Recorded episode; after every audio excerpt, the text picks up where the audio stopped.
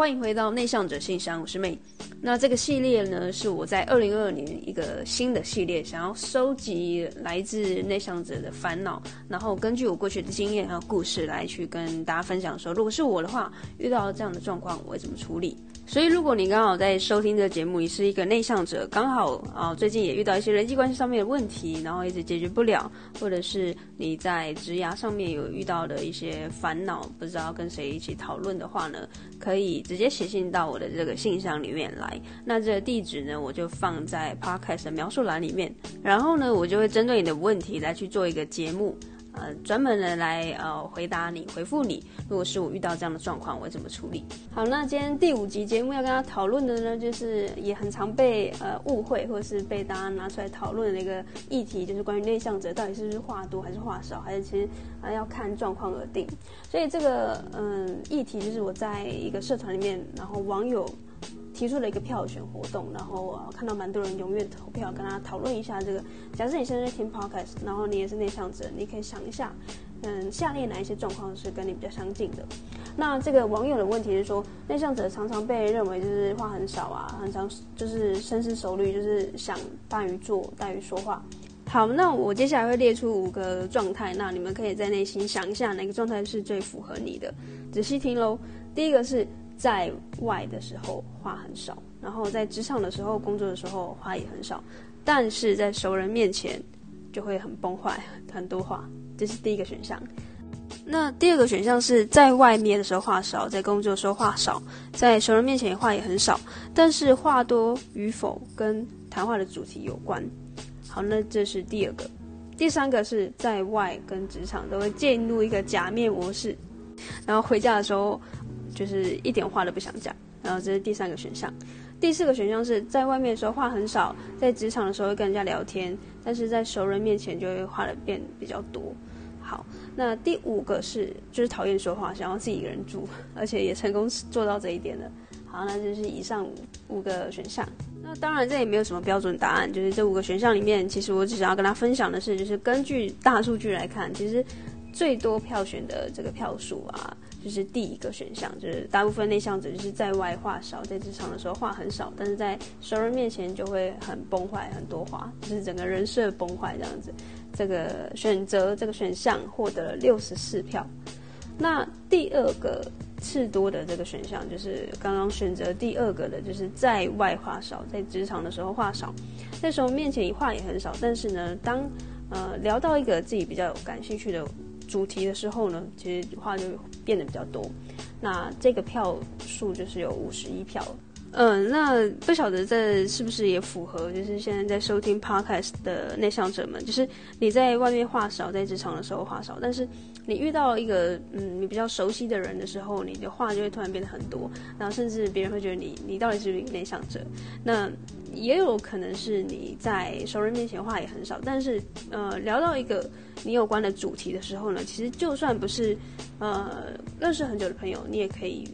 侃侃而谈。那我感觉我自己的状况会比较像第二个跟第三个选项之间，那就是意思是说，其实我在外跟在职场，其实如果有需要我出来讲话的时候，例如说现在要录 podcast，它算是我的工作的一环，我总不能整个 podcast 都是很安静，然后呃没有没有声音的吧？那也很奇怪。所以在外面或者在职场需要社交的场合的时候，我可以。呃，适当的去调整我自己说话的频率，然后让自己是处在一个需要一直讲话的状态。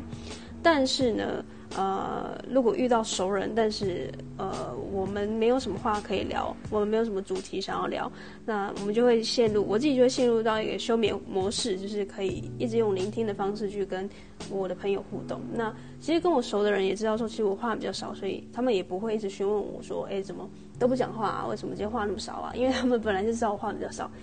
但是我在这里要先跟大家说，其实我在工作或者我需要一直讲话的这个过程中，其实我也并不觉得我是在很假的去伪装自己，或者是我去呃切换一个完全不属于我的人格状态。那个嗯，感觉是我觉得它就是一个光谱，就是我有时候可以往左边偏移一点，我可以往右边偏移一点点，但是这都是我，只是说我愿不愿意在我不是那么熟悉的环境，或是不是那么熟悉的人去。转换或是切换这个光谱。其实我有这个能力，但是我要不要使用？如果我不使用，不并不代表说我就是很难搞。我只是在那个状态，我就是不想使用这个技能。好，所以以上五个选项就是我今天想要跟大家分享的，就是在啊、呃、网友的投票的票选当中呢，其实脱颖而出的就是在外面话很少，在职场话很少，但是在熟人面前哦、就会崩坏，人设崩坏，然后变得很多话。那我今天就是想要跟大家分享就是这个票选的活动。那在节目的最后呢，我想要跟大家分享的就是我在上个周末去爬山的时候，跟我一群朋友去爬山，然后遇到了这个话多话少的状况。就是其实我在外面不管是旅游或是旅行，或是在外面互动的时候，我只要是跟我的朋友一起，其实我其实相对，尤其是在团体活动哦，我都会变得话非常少，因为我觉得只要有人讲话。让这个空气，让这个气氛不要凝结，不要觉得好像很尴尬，好像一群人出来却没有这种呃同乐的感觉。我只要有人担任这种康乐鼓掌的角色的时候，我就会进入到一个就是呃休眠模式，就是即便我知道这是一个呃可能大家都要很开心的一个场合，但是只要有人担任这样的角色，我就会自己飞到这样子。好，那反正就是在爬山的时候啊，我朋友一直跟我聊天，哎，有一个非常外向的朋友，然后也非常的健谈。然后他一直跟我讲他最近的琐事，然后可能过程中他也会问我一些问题，那我也会就是针对他给我问题，我会嗯单一的去回复他，就是一个简单的答案，我也不会再延伸更多，因为在爬山过程中其实很累的，你要一直呼吸，然后调整自己的步伐脚步，所以在一路上爬山的过程中，我就话非常的少，然后那个朋友就觉得好像。他在我前面，走在我前面跟我讲话，他就很自讨没趣。然后后来他就一直就是往后走，走到就是我话比较多的那些朋友里面，就是他们就开始聊天，聊得很愉快。那其实我就觉得有点拍谢，但同时我也没有很想要勉强我自己说，哎，我就是要让呃这个朋友感到开心，所以我就要变得好像很多话，因为在那个状态下，我真的没有办法允许我自己就是进入到一个双重耗能的模式，这样子我可能。这个山我也爬不了了。那呃，对于我来说，如果真的要好好的讲话，好好的去聊天的话，我可能会比较倾向在咖啡厅，或是坐在公园啊这种。呃，我知道说现在就是一个聊天模式，那我就会好好的看着你的眼睛，打开我的耳朵，然后呃，在适当的时机跟你用一个很真挚的交流，告诉你呃我的想法。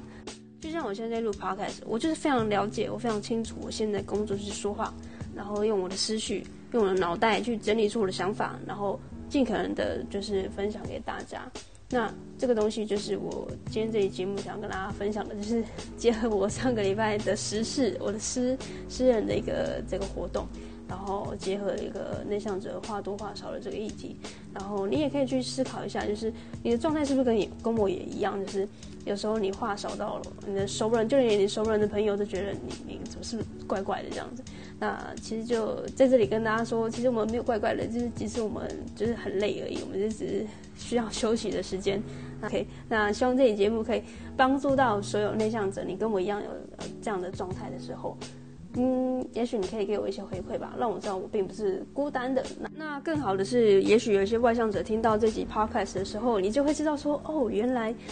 那时候那个内向的朋友他会有这样的反应，只是因为什么什么，而不是因为讨厌我。然后让内向者们知道自己不是孤单的，我觉得这就是最棒的一件事情了。好，那以上的这 podcast 分享到这边，如果你有类似的问题，就有机会被我挑选出来去制作一个节目。然后来回复你的问题，然后专属的来去告诉你，根据我过去的经验还有故事，我会怎么做，